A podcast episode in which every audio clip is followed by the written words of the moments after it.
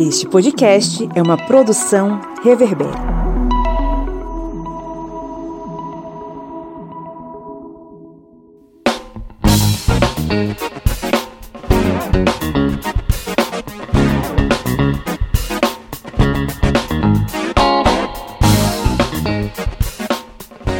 Olá, historiantes! Está entrando no ar mais um episódio do seu podcast sobre as ciências humanas. O podcast do historiante que está aqui sempre com aquela missão de caminhar juntinho com você, rostinho colado nessa luta contra o fascismo que cada dia mais tenta tomar espaço. Mas se tudo der certo, a democracia vai vencer mais uma vez. Eu sou Pablo Magalhães e estou aqui acompanhado dele, o homem que está desprovido de energia, o senhor Felipe Monsanto. Bom dia, boa tarde, boa noite. Como é bom falar com aos ouvidinhos de vocês novamente, agora com imagem, gente. Olha que coisa chique.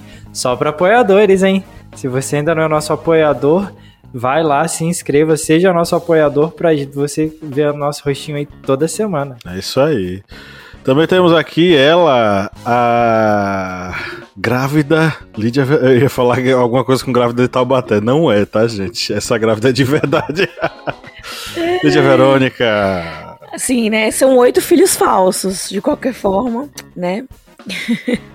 oi, oi, gente. E lá da beira do Rio São Francisco, hoje a gente tá um pouco mais perto, né? Ele que montou o seu soviete para lutar contra o fascismo, o senhor Kleber Roberto. E aí, pessoal, beleza? Só faltou ter introduçãozinha, né? Cadê o, o, grito aí? Cadê o grito da galera? O grito da pantera? Imbrochável, imbrochável. Deus é, me livre. Né? Deus me livre. E ele botou lá no Imagina, roteiro, no, nos livros de história. Imagina os livros de história, Independência ou Morte, 200 anos. Imbrochável, imbrochável. Pois é, o novo grito do Ipiranga. Kleber Roberto, você tem novidade. Chegou novidade aí para você, né? Isso mesmo, novidade aqui enviada pela editora parceira aqui do Historiante, a editora Contexto, o livro Antropologia da Educação, de Franz Boas. Livro que acabamos de receber. Mostra aí na tela. Deixa eu mostrar na tela que eu não estou me vendo. Mais para trás um pouquinho. Mais para trás um pouquinho. E agora sim, livraço, hein? Isso. E realmente é um livro que ainda não, não assim, é, folhe ele, porque estávamos nos preparando aqui para a gravação da mesa redonda. Mas, pelo que eu vi aqui na orelha, na sinopse aqui atrás, é muito bom. É, vai ser aquele livro para quem trabalha com educação, vai ser um livro excelente. Quem mandou aí pra gente?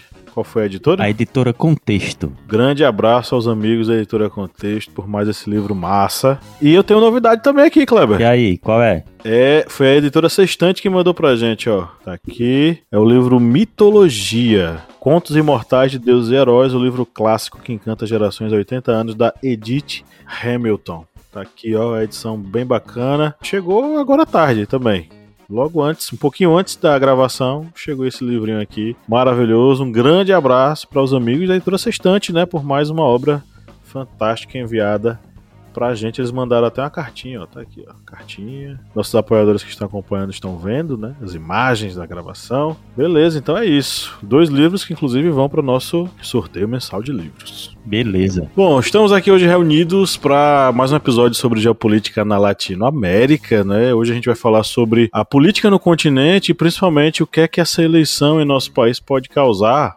até porque é um momento crucial. 2022 é um momento em que a gente vai ter que decidir qual é o caminho que a gente vai tomar.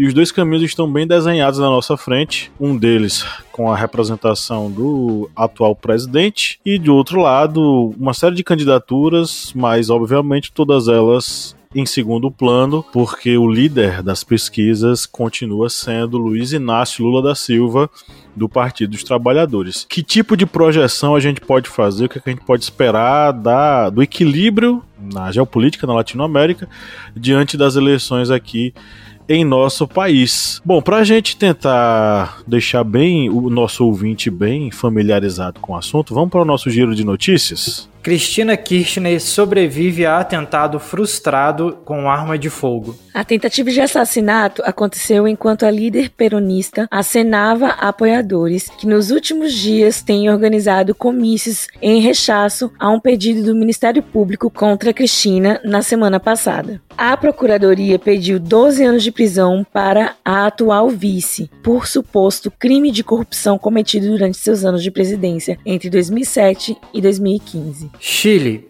Referendo pode enterrar texto da nova Constituição. O longo processo iniciado pelo Chile com o estalido social de outubro de 2019 pode encontrar seu ponto culminante neste domingo, quase três anos após o início das manifestações. A população está convocada a uma votação obrigatória que poderá marcar a substituição definitiva da Constituição de 1980, imposta durante a ditadura de Augusto Pinochet. Mas, ao contrário do que se imaginava, hoje o mais provável é que o texto proposto acabe rejeitado nas urnas. Irmão do presidente do Chile é agredido dias antes do plebiscito sobre a Constituição. Simon é responsável pela comunicação da instituição de ensino. Vídeos que circulam nas redes sociais mostram pessoas não identificadas em volta do jornalista, e algumas delas praticam a agressão. Faquin vê risco de violência política e suspende decretos de Bolsonaro sobre armas. Em três decisões diferentes tomadas nesta segunda-feira, o ministro Edson Fachin, do Supremo Tribunal Federal, citou o risco de violência política nas eleições deste ano e determinou a suspensão de trechos de decretos do presidente Jair Bolsonaro que facilitaram a compra e porte de armas. Beleza, então vamos para o nosso editorial.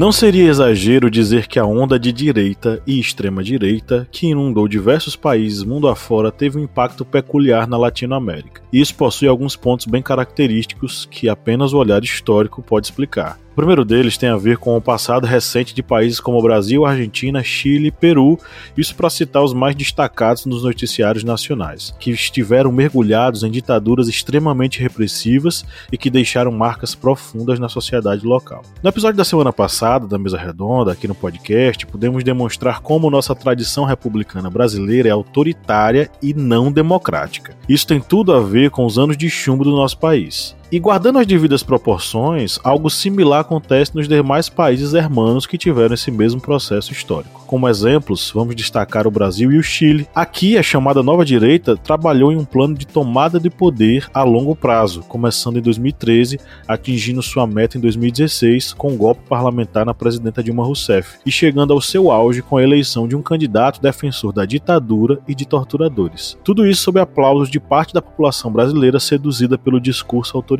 No Chile, após anos de governos que mantinham uma política social democrata, mas uma economia liberal a eleição de Gabriel Boric reacendeu uma chama por justiça social que parecia estar adormecida. Lá, a ditadura de Pinochet deu um golpe em Salvador Allende, político socialista que chegou a cometer suicídio enquanto estava cercado por tropas golpistas e instituiu uma constituição violenta com os trabalhadores. Porém, quando os chilenos tiveram a oportunidade de derrubar essa mesma constituição em favor de uma nova, pró-classe trabalhadora, eles resolveram barrar essa mudança. Em ambos os casos, os ventos autoritários sopraram aos ouvidos de uma sociedade cansada da política. O segundo ponto tem a ver com violência e ódio. Nunca essas duas perigosas manifestações do que há de pior no ser humano tiveram tanta vazão quanto nas últimas duas décadas. Como exemplo, vamos à Argentina.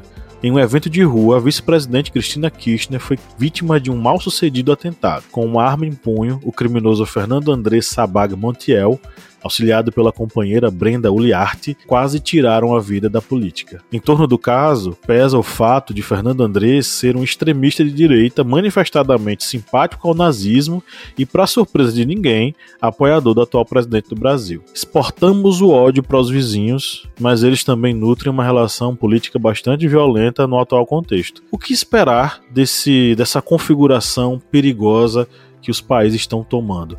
E imagine isso com uma eleição do presidente aqui no Brasil embicando para uma extrema direita. O que esperar desse contexto político na Latinoamérica?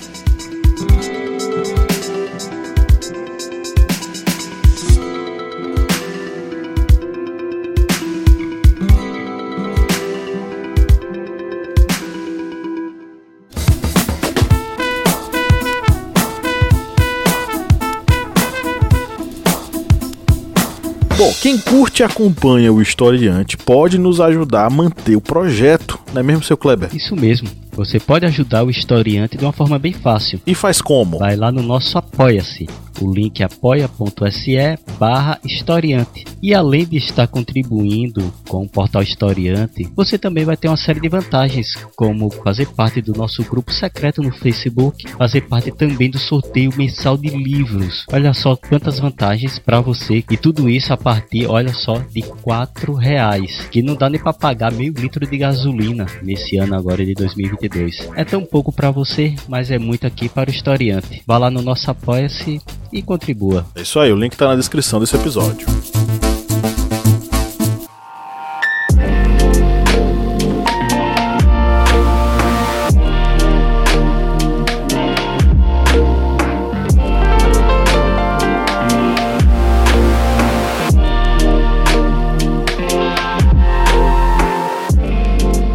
Eu acho que a gente pode esperar muito um muito uma escalada da violência maior do que a gente já tem tido e que a gente já tem visto nos últimos tempos. Embora a gente tenha alguns decretos, igual a gente falou aqui no giro de notícias, na questão do Faquin, do, do, do, do ministro Faquin, e da escalada que a gente tem visto em outros lugares, o, o presidente, né, o, o Bolsonaro, ele tem nas entrelinhas convocado muitas pessoas para um não aceite de uma possível e provável derrota que vai acontecer aí na, na, na, próxima eleição. E esse essa, essa essa essas sementes, né, que ele tem plantado, quanto à dúvida das urnas eletrônicas, quanto ao não aceite do, do resultado, com, com o levante, né, a anticorrupção, o antidroga, o antipetismo, que ainda pega alguma coisa, eu acho que ele tem convidado muito as pessoas à violência a não aceitar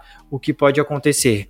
A gente está gravando na quinta-feira e ontem, né, na, na no dia do, do, bicentenário que ele fez aquela horri aquele horrível ato de machismo lá, ele ainda falou numa reunião mais cedo sobre a, as coisas se repetirem, né, fazendo uma alusão a respeito de 64. Então eu acho que ele tem convidado, ele tem instigado muito a sociedade, muito os bolsonaristas a irem contra o resultado e a escalar um pouco a violência do, além do que a gente já tem. Um exemplo muito claro disso e uma, algumas alusões que a gente já teve, algumas sinalizações que nós já tivemos, é o que aconteceu no Capitólio no ano passado na posse do, do, na posse do Biden. E a gente corre um sério risco e a gente tem visto isso ah, nas entrelinhas e às vezes até na, na, na, descaradamente Bolsonaro convocando e insinuando e incentivando as pessoas que pratiquem isso, caso o resultado não seja o que ele espera. O Boric, né, ele já tinha se manifestado poucos dias antes do atentado à Cristina, justamente sobre esse medo que paira, né, no Brasil do golpe, né, após a eleição. E ele fala sobre a questão de que a América Latina tem que reagir. A gente sabe que a gente já gravou aqui um podcast sobre a, a ascensão, né, da esquerda na América Latina, e eu acho que isso também pode ser um ponto positivo para a nossa democracia ter muitos países vizinhos, irmãos, com, com compromissos econômicos também, né? Que apoiem a nossa democracia, no caso, né? Porque a gente sabe que se a gente depender de outros países, como é o caso dos Estados Unidos, que já arma muitos países na América Latina para enfraquecer a democracia, né? A gente já sabe que, que acontece isso, né, já é um, um plano é, norte-americano para enfraquecer a nossa democracia, nossa liberdade, enfim. Mas o que acontece? Quando a gente tem esses, essa ascensão da esquerda ao redor da gente, a gente pode esperar um pouco mais de, como eu posso dizer, de ajuda, né? Assim, de pares, que são os nossos vizinhos. Então, quando o Boric fala que a América Latina tem que reagir aos pronunciamentos de Bolsonaro é, é de alguma é de certa forma confortante, né? Porque é pensar assim, a gente não vai depender de um país que vai vir e vai impor o imperialismo, né? Que fala imperialismo americano. Ele não vai impor é, o, o seu imperialismo ali que seria o caso se os Estados Unidos, porque é bem interessante, né? Os Estados Unidos vêm para cá, tem Amazônia, tem petróleo, tem tudo, né? E enfim, a gente ter pares, amigos, vizinhos que tem uma história, né? Parecida com a nossa, é, é um pouco reconfortante saber que a gente não vai morrer sem ter pessoas ao, pessoas, né?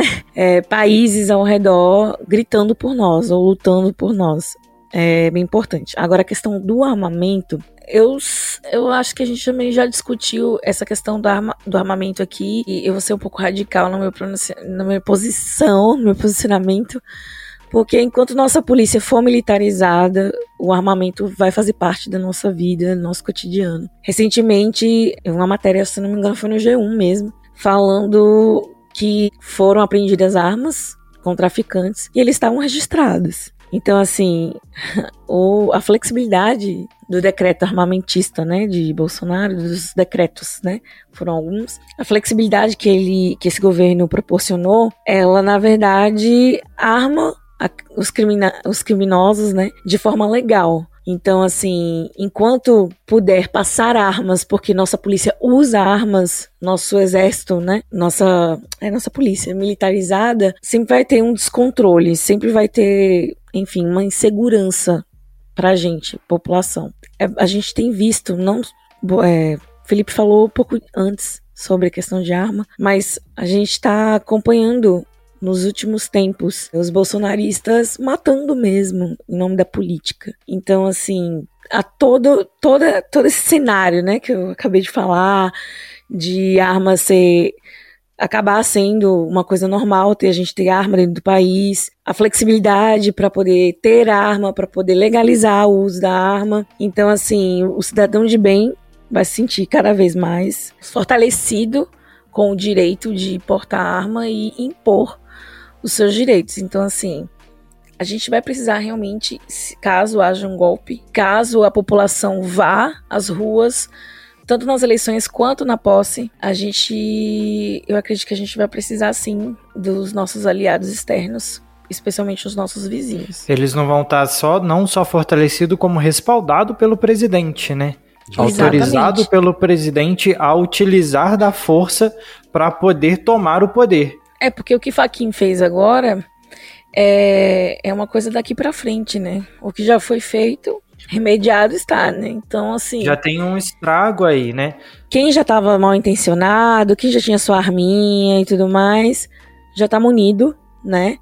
Já tá tudo certo. Muitos Fernandes, muitos Fernandos Andréas por aí, loucos para que Lula vá pra rua, né? Eu, toda vez que eu ouço um Bolsonaro falando, um bolsonarista Bolsonaro. Toda vez que eu vejo um bolsonarista falando que Lula tem que ir pra rua, eu só penso em, em quantos Fernandos Andrés estão por aí preparados para encontrar com Lula na rua, sabe? E talvez bem mais preparados que o, o tal Andrés, né?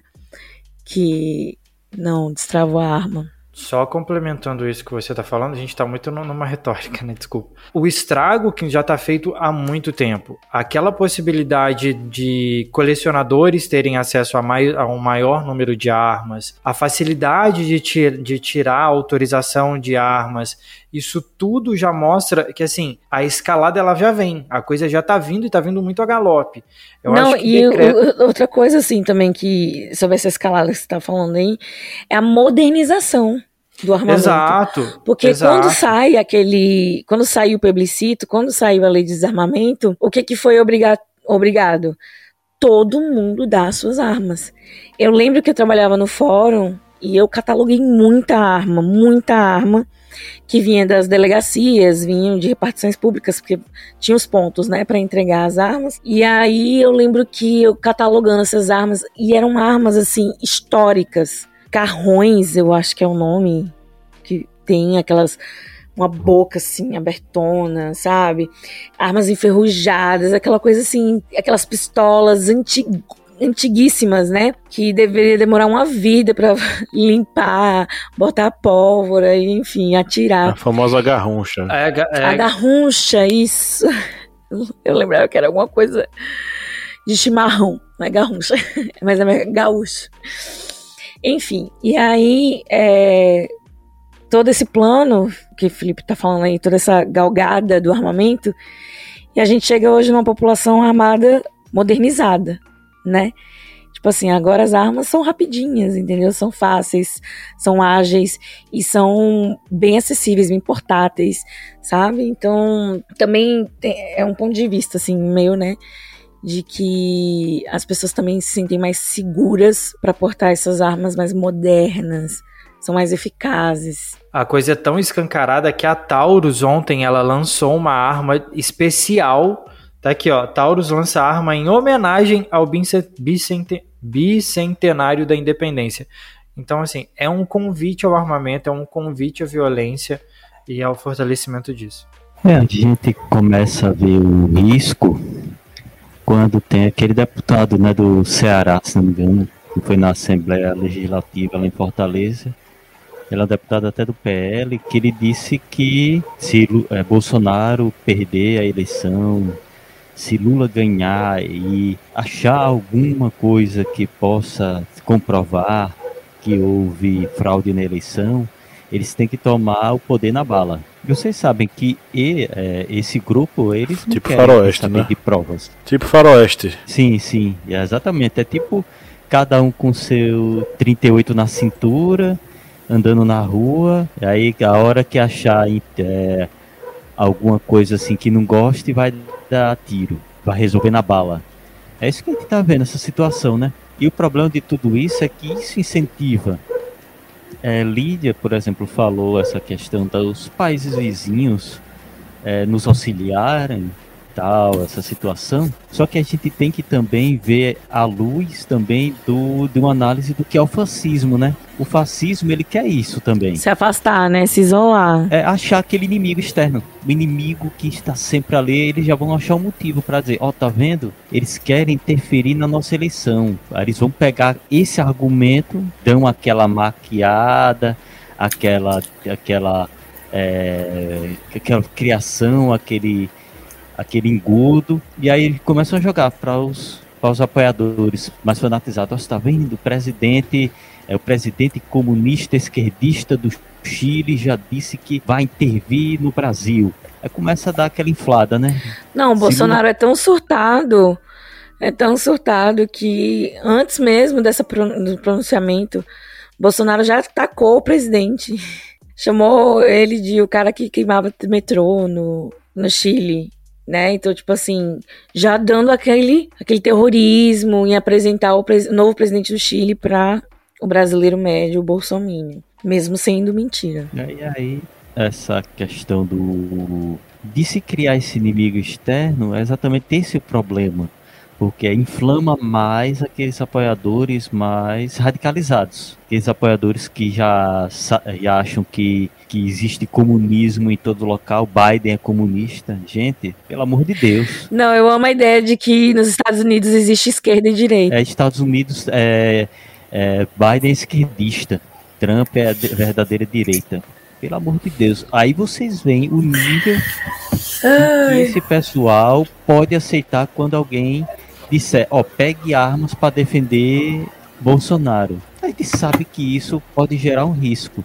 E um risco não somente nesse período eleitoral, mas após a eleição, que aí vem uma parte que é bem é, crucial. Exatamente aquele de Bolsonaro passar a faixa, digamos assim. E eu acho que ainda em um momento ou outro ou ele vai se entupir de novo com camarão e vai dar um atestado e não vai passar faixa, ou pode ocorrer uma coisa pior aí. O imbrochável. Ele vai brochar. Inventar algum artifício aí para não passar essa faixa. Não, ele não vai passar a faixa. Isso é uma certeza.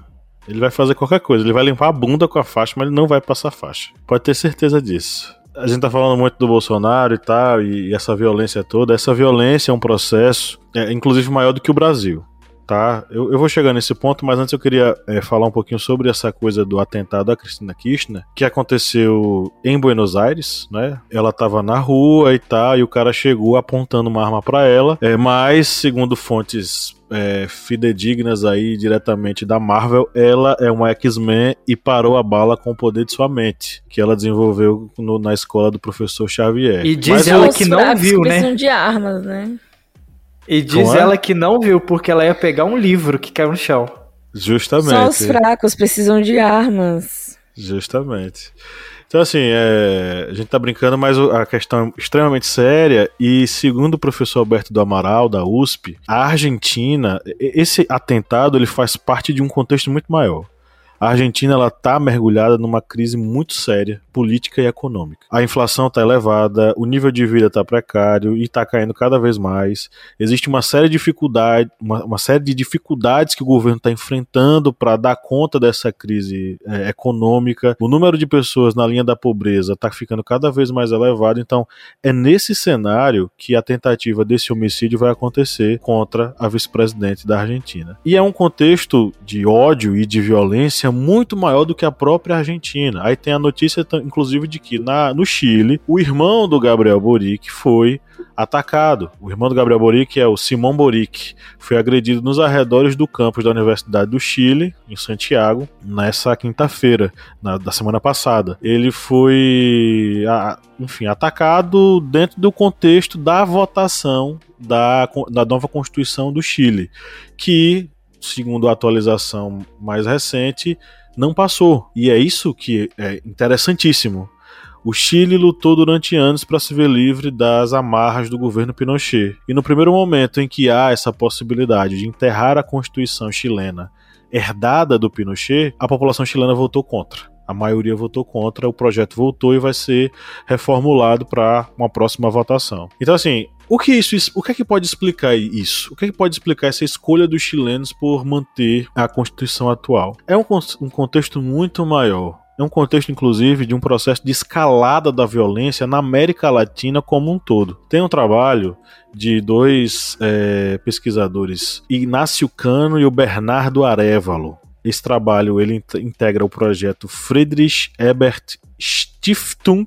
Eh, não sei se eu falei certo, não sei nem se é, isso é alemão, Lídia Verônica. Friedrich Ebert Stiftung Parece. Faz parte da rede latino-americana de segurança inclusiva e sustentável. Esses eh, pesquisadores fizeram um levantamento sobre um contexto muito maior da segurança no estado, eh, nos estados latino-americanos. O título do trabalho é Violência, Estado e Sociedade na América Latina. Segundo eles, a América Latina vem enfrentando nos últimos anos uma crise de segurança. Ou seja, existe uma, um aumento no número de crimes, de atos violentos como um todo no continente inteiro. E esse processo ele gerou duas ideias básicas. Né? Ela gerou dois processos básicos, que são, de um lado, o endurecimento da legislação e das condições penitenciárias e a militarização da segurança existe um endurecimento penal e penitenciário que ele está muito ligado àquele populismo punitivo, que é aquela ideia de que como é que você mostra que você está combatendo a violência, mostrando que você está sendo extremamente rigoroso, com a mão que você está indo com a mão extremamente dura para é, coibir essa violência, para reduzir essa violência. Em paralelo a isso, a gente tem um processo né, da crescente militarização da segurança. É uma coisa, inclusive, que vocês abordaram, Lídia e Felipe, na, nos comentários anteriores. Esse processo de militarização não é só brasileiro, ele é latino-americano. É um fenômeno que vai se manifestar de diversas formas, né? É, em especial a subordinação das polícias às forças armadas, a nomeação de oficiais militares como chefes de organizações policiais ou incorporação de características militares à polícia, que é o que acontece muito aqui em nosso país, e não só em relação à polícia, né? É só lembrar aí o corpo de bombeiros, nosso corpo de bombeiros é militar. Aí você me explica o porquê de um corpo de bombeiros necessitar de um rigor militar para combater, para fazer o trabalho que eles fazem. Não, né? até as escolas técnicas agora estão tentando implementar um formato militar, né? O modelo é. cívico-militar, né? E, e principalmente Isso. em países aonde existe um processo de criminalidade organizada a nível é, nacional, por exemplo, nosso- no, no México e no Brasil a gente tem uma rede organizada de crime que é assim muito bem estruturada. No Brasil a gente tem instituições nacionais como o PCC e o Comando Vermelho. Então assim, em países assim, foi o que eles observaram nesse, nesse trabalho que eles fizeram, os autores, a ideia de adotar uma visão militarizada da segurança é uma espécie de é, bala de prata dos governos. Quanto mais o discurso militarizado ele é introjetado, ele aumenta a ideia de que a gente está seguro. Então, assim, de certo modo, por que, que eu estou mencionando esse trabalho aqui para a gente reto retomar aqui a nossa, o nosso debate? É essa escalada da violência essa escalada, por exemplo, do, do tráfico e das redes organizadas de crime, que geraram na população latino-americana a ideia de insegurança generalizada. E quem melhor soube trabalhar isso, senão os partidos da extrema-direita, introjetando nos cidadãos do Brasil, da Argentina, do Chile, a ideia de que essas pessoas estão desassistidas, essas pessoas estão desprotegidas. Por quê? Porque a esquerda, ela adora bandido. Porque o Freixo quer diz que bandido é a vítima e precisa ser tratado bem. Porque e aí vão se levantando várias mentiras, né? Que a esquerda ela adora bandido e por isso nós estamos no estado que nós estamos. E durante muito tempo, de, principalmente de 2013 para cá, esse discurso foi vitorioso. Só que, por mais que se militarize, por mais que se dê essa porrada em pessoas, essa, essa criminalidade não diminui, a violência, a, o tráfico não diminui, a, a, a criminalidade não diminui, mas fica o que desse estado de, de constante militarização? Fica a violência introjetada na cultura popular, pô o cidadão comum passou a ser tão violento quanto o discurso que ganhou ele de militarização. E aí nessa esteira a gente começa a se armar e quer sentar, sentar porrada em todo mundo. Então, se hoje um senhorzinho que vai na fila do pão, ele quer ele descer a porrada de qualquer jeito, porque você é um esquerdista abortista e você é, defende o criminoso, é porque um belo dia ele foi seduzido por esse discurso da militarização. Então é nessa, é nessa pegada que a gente está aqui falando. Se esse cara chegou até ela e tentou esse atentado, não foi uma coisa desconexa. Nós estamos construindo uma sociedade da violência, uma sociedade militarizada estamos dando armas para essas pessoas, em especial estou falando do caso do Brasil, e elas estão cada vez mais se tornando, não vou dizer vulneráveis, mas suscetíveis a atos desse tipo. É claro que o cara que fez isso, ele é um neonazista, ele tem um símbolo, é, eu esqueci o nome da, do comando nazista, é, é Sonderkommando, não sei é um nomezinho para essa divisão que adora, que tem o símbolo do sol negro. Ele tem isso tatuado no cotovelo dele, cara. Ele é um neonazista, apoiador do Bolsonaro. Então, é o cara que, que foi seduzido por esse discurso. E aí, só concluindo, isso tudo é, tá ligado à ascensão de células nazistas no Brasil e na América Latina como um todo. No Brasil eu falo especificamente porque já saiu pesquisa, a gente já inclusive já falou sobre isso aqui em um episódio. As células neonazistas no Brasil aumentaram de uma forma absurda nos, nas últimas décadas. Ou talvez se assumiram, né? As claras. Justamente, justamente com essa questão do desse discurso da violência militarizada. E é nesse contexto que eu devolvo para vocês perguntando o seguinte, gente, dentro desse contexto dessa sociedade da violência, a sociedade do ódio em que a gente está vivendo. Como é que vocês imaginam que é uma eleição, Deus nos livre, mas uma eleição de um, de um Bolsonaro da vida, como é que isso vai repercutir tanto no Brasil quanto nos países hermanos aqui da Latinoamérica?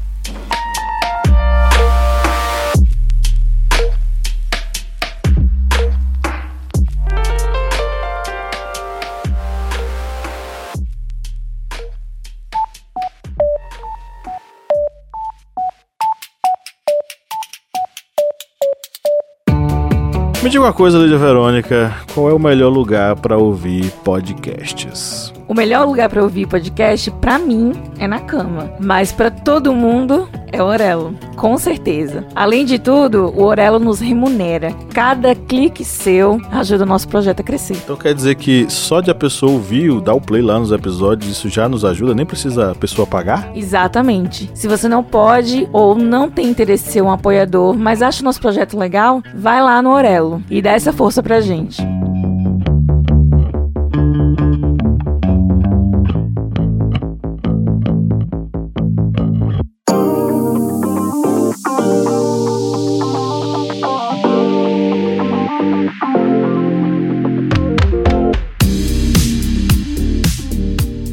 Só para complementar o que você já andou até aqui, a gente também precisa entender que essa violência, ela não nasce só desse sistema, né?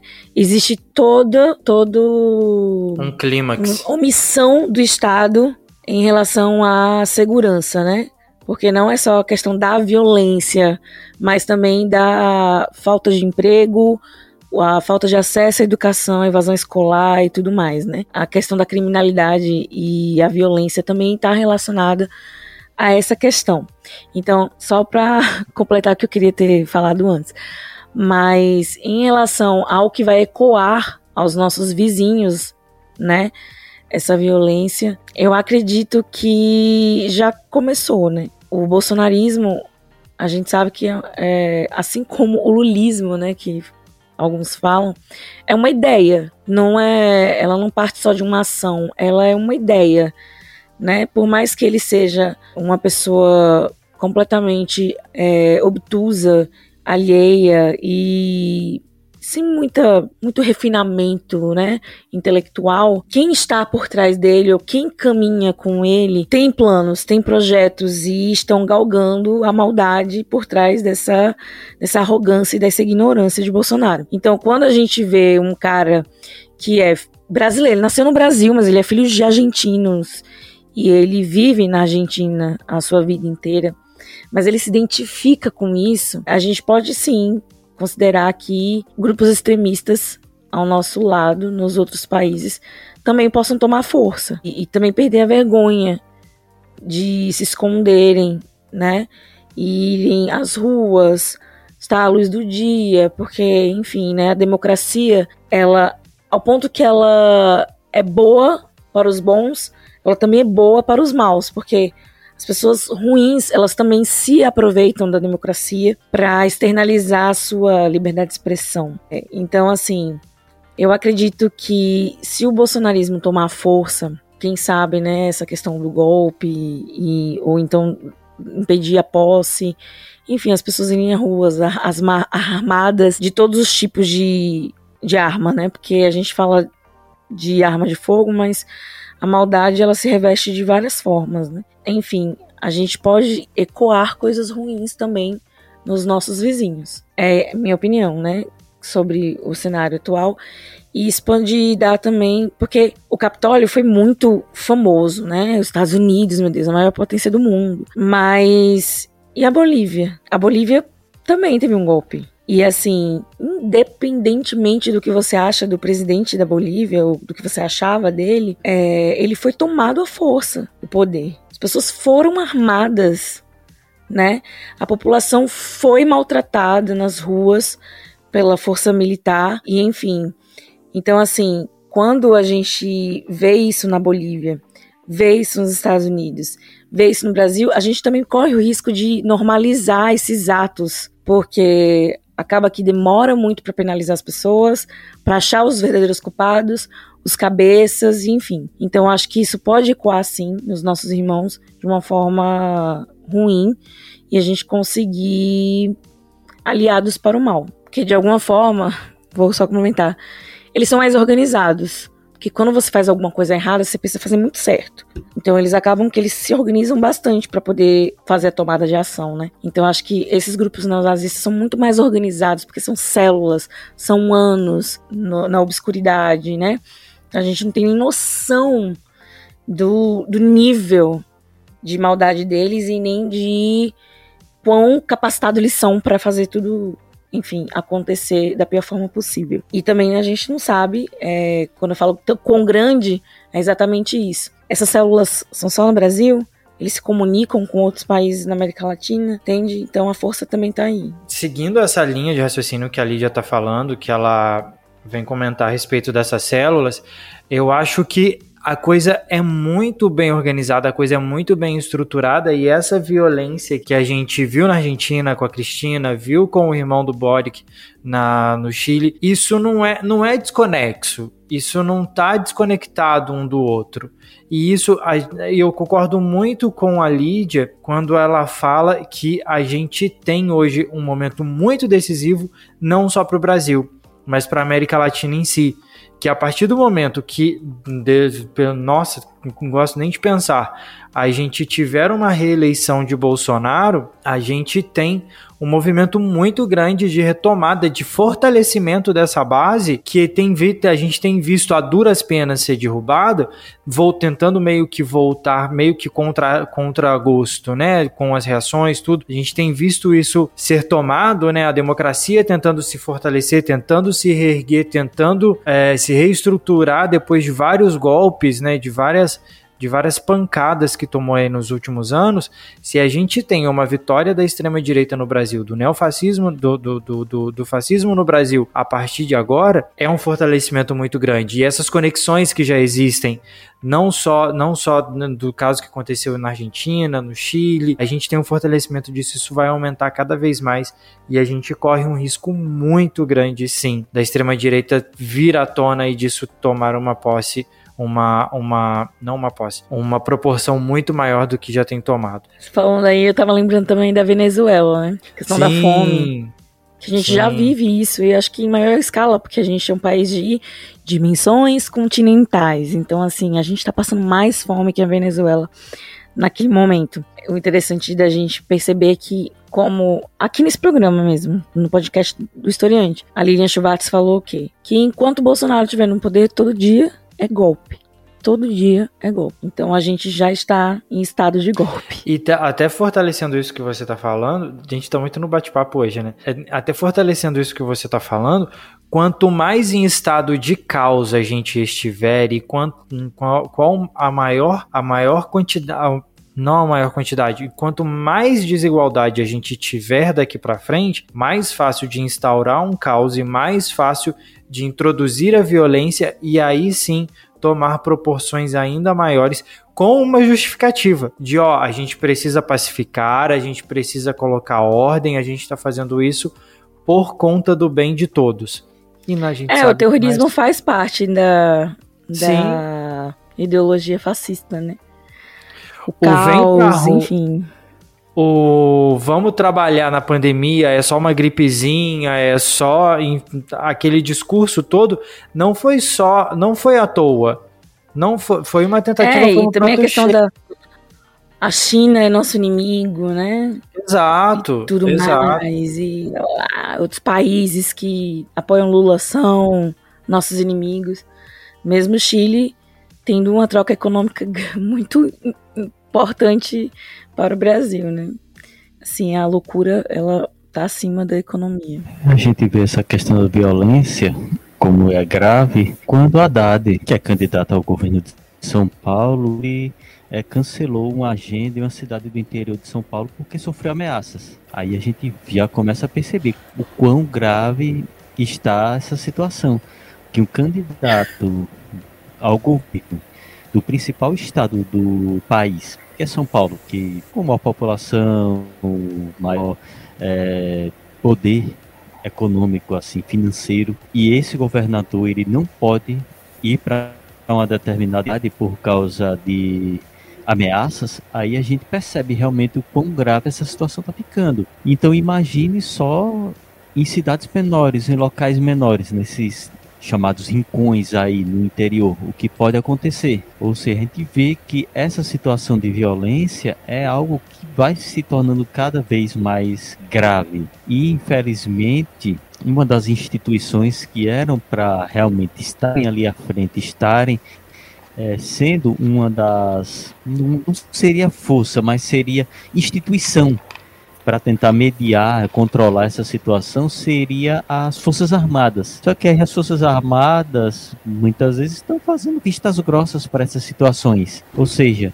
isso faz com que, como eu já disse anteriormente em outros podcasts, eu não acredito em, uma, em um golpe assim de das tropas na rua, tanque, gente armada. Isso no Brasil seria uma tragédia, porque seria é, aquela, digamos, seria o aval para ter econômico gigantesco contra o Brasil por parte dos Estados Unidos, União Europeia, outros países asiáticos terem um embargo para um país que já está com a economia quebrada, quer queira quer bancada BBB, boi e bala, esse boi tem muito interesse que o mercado internacional do Brasil esteja totalmente aberto. E eles não vão aceitar que a outra bancada, a da bala, venha provocar uma, um golpe de Estado. Que a gente já viu muitas vezes é, o presidente aí tá falando merda com a China, como vocês até citaram, tá falando merda com a China e de repente a agricultura tá lá na embaixada da China pedindo desculpas, tentando reverter a coisa, porque eles sabem que precisam do mercado internacional para consumir esses produtos do Brasil. Chuta o balde, pega o balde. Voltando, é, é, bate a sopra. Mas, voltando a essa questão da violência, eu acho que não vai ocorrer esse golpe, assim, de tanques soldados na rua. Mas, o que pode ocorrer é uma um, essa massa que está aí sendo instigado o tempo todo. Essas pessoas passarem a literalmente se utilizarem das, das armas do que tem em mãos para tentar evitar que governantes ou políticos da esquerda assumam o poder. Isso a gente tem, pode tirar como exemplo o que ocorre, está ocorrendo nos Estados Unidos. Trump, muitas vezes, ele está tentando reverter as coisas que ele fez. Ó, oh, vamos tomar vacina, vamos é, maneirar. E os eleitores mais fanatizados dele não aceitam, ficam xingando ele, reclamando, diz que ele está comprado. É, ou seja, é tipo o Frankenstein. Foi criado aquele Frankenstein. Em um momento em que vá tentar controlar ele, ele não vai controlar. Não vai ser controlado.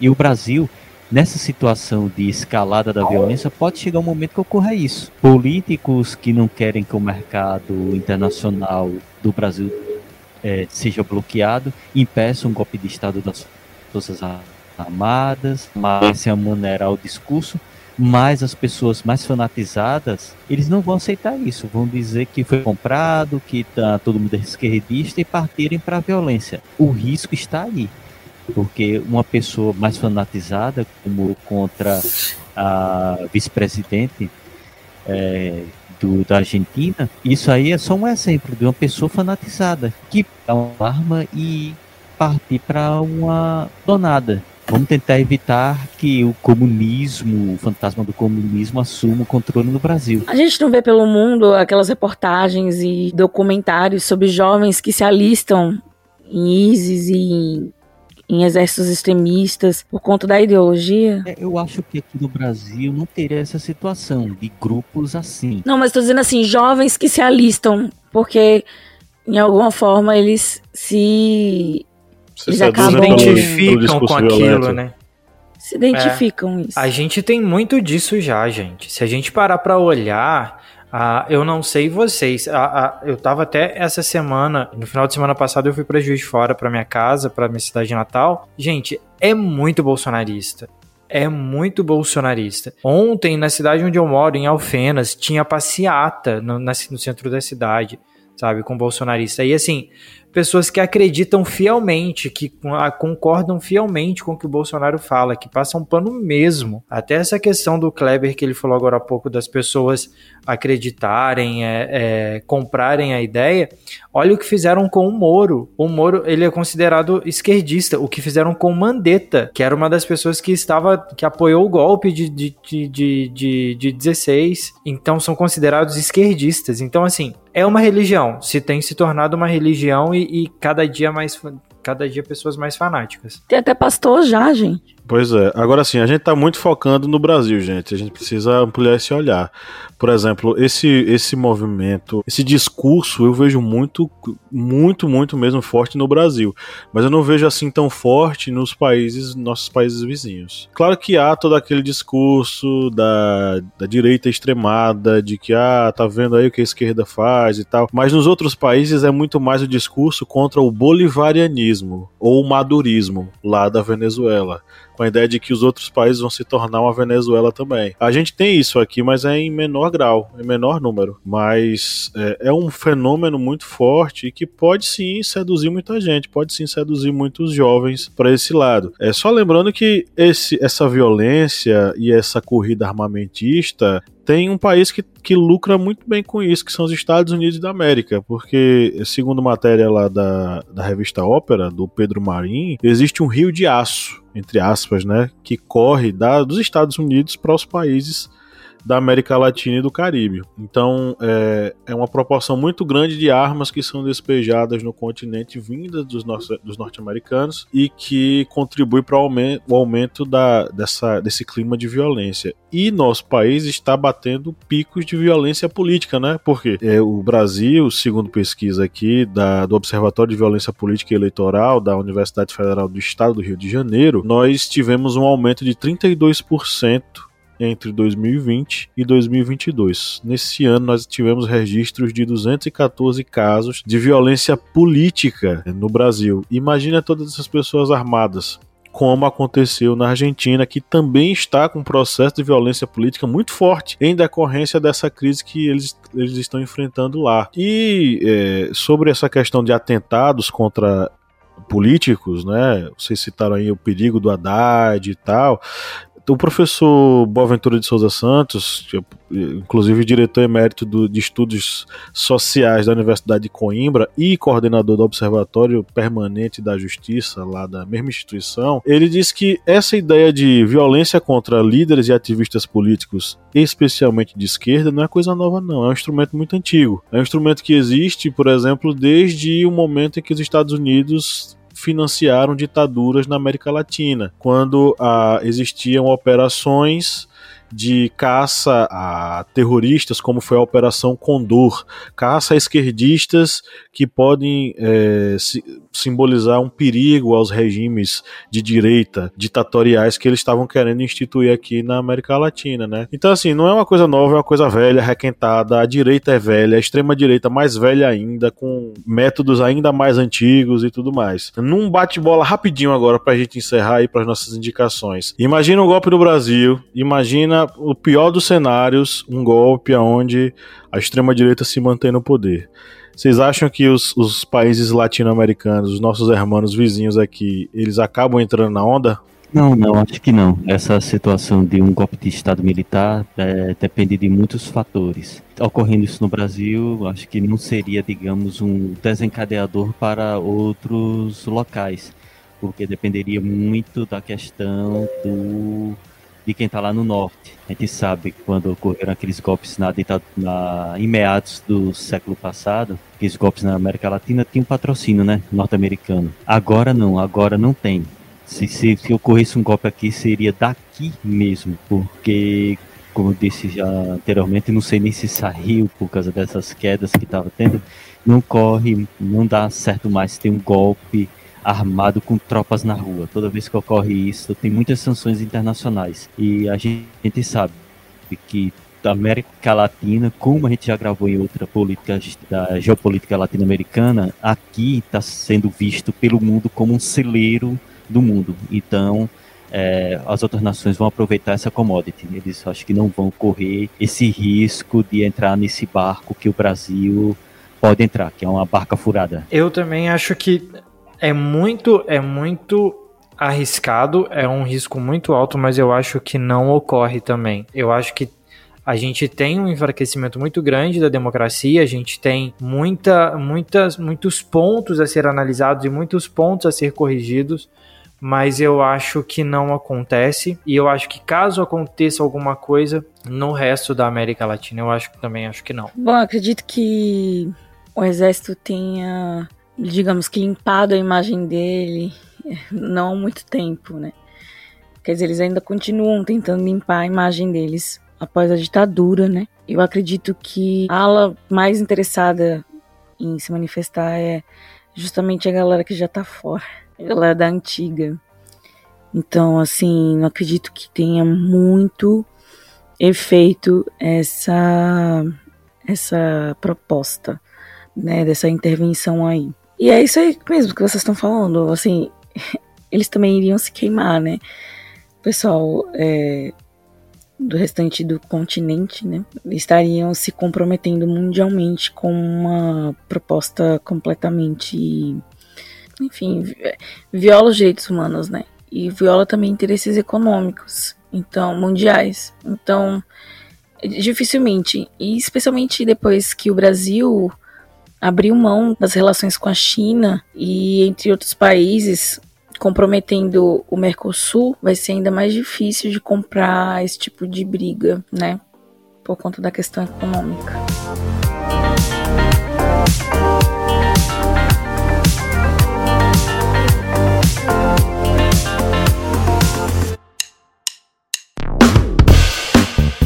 Você que é nosso ouvinte, nosso ouvinte, que acompanha esse podcast a cada semana e adora ouvir os nossos papos, que tal a gente fortalecer os nossos laços de amizade? É simples demais e nem precisa pausar o episódio, né, Felipe? Exatamente, Paulo. Ah, se você está ouvindo a gente agora, seja no Spotify ou seja na Apple Podcast, para a gente ficar mais íntimo, para a gente falar cada vez mais ao seu ouvidinho, você faz o seguinte agora. Enquanto está ouvindo a gente, vai lá, avalia a gente no seu aplicativo de áudio vai lá no Spotify, dá 5 estrelas pra gente. Vai lá no Apple Podcasts, dá 5 estrelas pra gente. Isso fortalece o nosso relacionamento e você fica cada vez mais perto da gente. Faz isso pra gente, dá essa moral lá agora.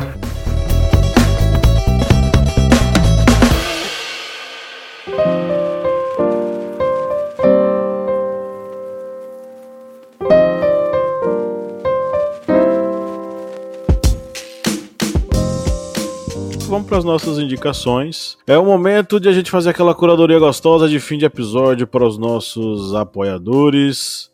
É, na verdade, para os nossos ouvintes e, claro, com uma homenagem aos nossos apoiadores. Eu vou fazer a pergunta. E aí, Lídia Verônica, para quem você vai mandar o seu beijinho da noite? Bom, vou mandar um beijinho para os nossos cristalzinhos que apoiam o nosso projeto, que faz a gente caminhar com motivação faz a gente acreditar que do outro lado tem sim gente ouvindo a gente e apoiando. Então eu vou mandar um beijo para Sae Dutra, para Juliana Fique, Cleiton Andrade Paiva. E por hoje é só. Vamos se conter aí nas emoções. Não vou ser muito emocionada, não. Mas um beijão, um abraço pra galera. Vocês merecem nosso reconhecimento. Até porque é uma reciprocidade, né? Então a gente fica muito feliz de ter vocês aqui com a gente. Muito obrigada aquele abraço, aquele beijão. É isso aí. Bom, vamos agora fazer as Repitam nossas. Repitam comigo. Embroxar. Brincadeira. Vamos, essa foi a cena mais grotesca de toda a história recente da redemocratização brasileira. Depois do beijão, né, eu tinha que puxar um embroxável aqui. Pois é. Bom, vamos para as nossas indicações. Eu vou começar aqui rapidamente. É, eu vou indicar um livro que comprei recentemente, que é do falecido Zygmunt Bauman, ele vai escrever em parceria com Leônidas Donskis. Na verdade, ele não escreve em parceria, né? O Bauman já faleceu. É o Leônidas Donskis quem vai pegar esse texto, que é um bate-papo com o Bauman, e é, construir a narrativa desse livro. É, o nome do livro é Cegueira Moral, a perda da sensibilidade na modernidade líquida. O Bauman é um sociólogo que tem um olhar muito acurado para as relações humanas na pós-modernidade, que ele chama de modernidade líquida. Há muitas críticas em torno da forma como ele constrói essa ideia e esse conceito, mas uma coisa muito interessante, ele analisa como esse novo processo ele acaba fragmentando as identidades e fazendo com que os indivíduos eles meio que percam seus é, suas referências morais. Advém disso a ideia dessa cegueira moral muito característica na modernidade líquida. Então, é um livro que eu ainda estou lendo, mas eu já estou sugerindo para vocês porque é do Bauman e Bauman é uma leitura muito boa de se fazer. Para nossa playlist, uma música apenas é do de um cantor que eu gosto muito, é o JP ele é um cara fantástico, com uma voz bem gostosa de ouvir, enfim. E ele tem um duo com a Bruna Black. Então, JP e Bruna Black tem um duo chamado Avoar, eu já sugeri algumas vezes Avoar aqui para vocês. E a música é Conte Comigo, tá? Então é um single aí de 2019 que eles lançaram. Uma música muito bacana, muito gostosa de ouvir. E acho que você, neste fim de semana que você deve estar ouvindo a gente aí, né, no seu agregador preferido, vai dar aquela relaxada gostosa para você curtir aí seu final de semana. E aí, galera, o que, é que vocês têm para sugerir? Eu vou sugerir é, um filme para esse fim de semana aí. Quem gosta de um suspense um terrorzinho de leve. É A Maldição da Mansão Winchester. Achei pertinente porque fala sobre armas. Winchester é a fábrica de armas, né? Muito famosa. O interessante é você entender como o fabricante da arma no caso a família, né? Ela se sentiu, se sente responsável pela própria invenção e responsabilizaram a invenção deles, né? O acesso à arma é uma coisa que culpa a família e atormenta eles pro resto da vida. É, é incrível, é incrível. Assim, tem todo o terror por trás, todo o suspense, é, a história é muito boa, mas a moral da história é basicamente essa, né? O mal causado à humanidade que aquela família causou é, por questões financeiras, né? Capital e interesses econômicos. De alguma forma, eles tentam se redimir pelo mal que eles fizeram, mas como eles, eles são fabricantes de armas, né? E arma só tem uma finalidade: matar. Então é tarde demais para se redimir. E é show, incrível essa história, esse filme. E a música que eu vou indicar, Ana, do Maná, que conta a história de uma garota que engravida e é uma música muito bonita. Foi, inclusive, a primeira música que eu ouvi do Maná. E eu fiquei apaixonada pela banda na época. Antes de Lábios Compartidos. Mas assim, sério, a música ela tem um tom político e uma crítica social muito boa. E fala justamente sobre essa questão que eu, como mulher, devia ter debatido mais nesse programa, mas a gente focou mais nas questões políticas e sociais da América Latina. Mas a gente sabe que a questão da, do, da Cristina é também o fato dela ser mulher, né? Uma mulher na política. Isso ofende muitos homens, especialmente aqueles que compactuam com o pensamento bolsonarista, né? A misoginia faz parte da ideologia bolsonarista. Então, assim, ter uma mulher com poder é absurdamente é, imperdoável para eles. Então, assim, Ana fala sobre. É uma banda latina, né? Que fala sobre as condições de uma mulher latina, assim, estudo e provavelmente vai ser rejeitada tanto em casa quanto pela sociedade por ser uma mãe solo. Bom, eu vou fazer as minhas aqui. Eu vou indicar, a gente recebeu no começo, no primeiro semestre, a Natália Viana, a gente falou um pouquinho sobre a Wikileaks, ela falou um pouquinho sobre a democracia brasileira e ela fez, tá, aliás, ela está realizando agora pela Pública o site de notícias, o jornalismo, jornalismo investigativo, não é individual, me fugiu a palavra agora, independente, pela Pública, ela está fazendo uma newsletter que está saindo toda semana toda segunda-feira, chamada Checkmate na Democracia. Ela tem resgatado alguns episódios do que tem acontecido no governo Bolsonaro, o que aconteceu no Brasil desde o golpe de 2016, e ela vem retratando isso e mostrando como que a democracia tem sido atacada desde então. É uma newsletter muito interessante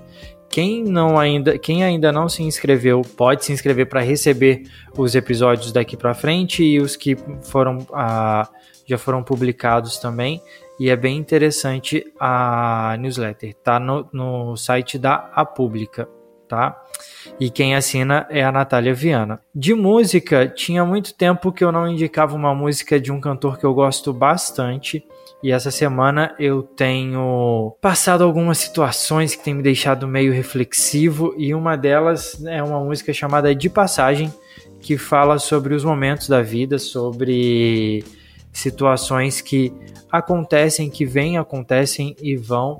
E eu gosto bastante desse cantor, ele tem uma voz bem suave, bem calminha. É bom para acalmar os ânimos aí no meio desse Brasil de Bolsonaro de 2022 que é do Cícero, de passagem, que chama a música. Tava esperando. Bem, vou fazer minha indicação, vou indicar aqui um livro, foi um livro que inclusive utilizamos na minipédia desta semana, onde falamos dos mitos da independência, que é um livro, aqui, Independência do Brasil, de João Paulo Pimenta. Vocês estão vendo aqui. Esse livro é um livro da editora Contexto. E como música, falando exatamente de músicas, eu vou indicar duas músicas, uma da banda Iron Maiden, que é a música Fear of the Dark, e outra música, que é uma música que tem um contexto até interessante, é a música Roaster, da banda Alice in Chains. Essa música ela é baseada exatamente numa, num, digamos, nos relatos de uns integrantes da banda onde o pai ele lutou na guerra do Vietnã e ele utiliza é, esses relatos como uma forma até de fazer um trabalho de tentar fazer com que o pai esquecesse os traumas de guerra. E aí ele criou essa música. O videoclipe, inclusive, utiliza cenas reais do conflito no Vietnã. Então, antes que minha internet caia, vai aí minhas duas dicas. Perfeito. E assim chegamos ao final de mais uma gravação de, do nosso podcast, de um episódio do nosso podcast. E você que nos ouviu até agora, muito obrigado pela sua presença, pela sua paciência.